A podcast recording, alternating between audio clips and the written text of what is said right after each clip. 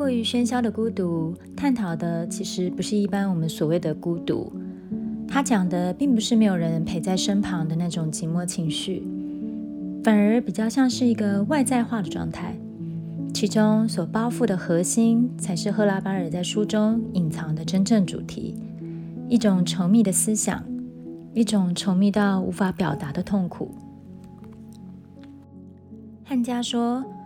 我从来并不孤独。”我只是独自一人而已，独自生活在稠密的思想之中。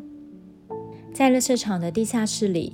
汉家碾碎了不少记载历史、思想、艺术的书籍。不过他工作的非常慢，因为他总是会先把被他认为有价值意义的书籍细细的看完，之后才放入压力机斩碎。奇怪的是，汉家告诉我们，他一点都不后悔、内疚。甚至还有一种觉得这样的工作十分美好。汉家说：“我相信，在那样的时代，当一切思想都只记载在人的脑海中时，必定会格外美好。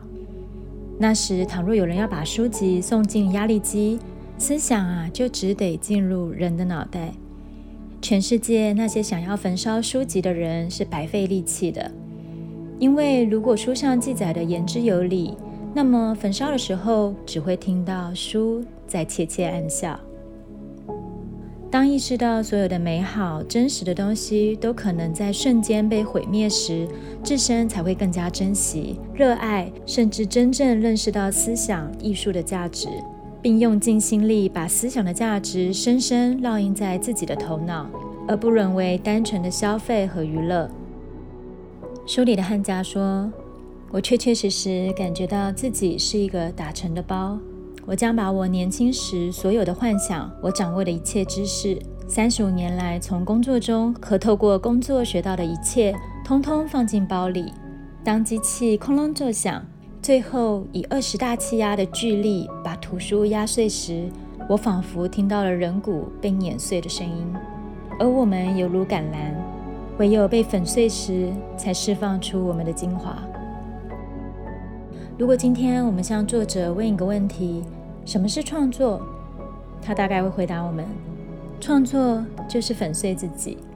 并在这种粉碎中重新修补自己。在意义粉碎的过程中，重新感受修补生活的重量，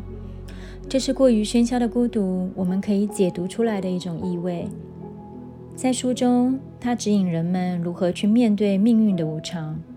然而，在现代来看，这种在粉碎的状态中重新修补一切关系的思想精神，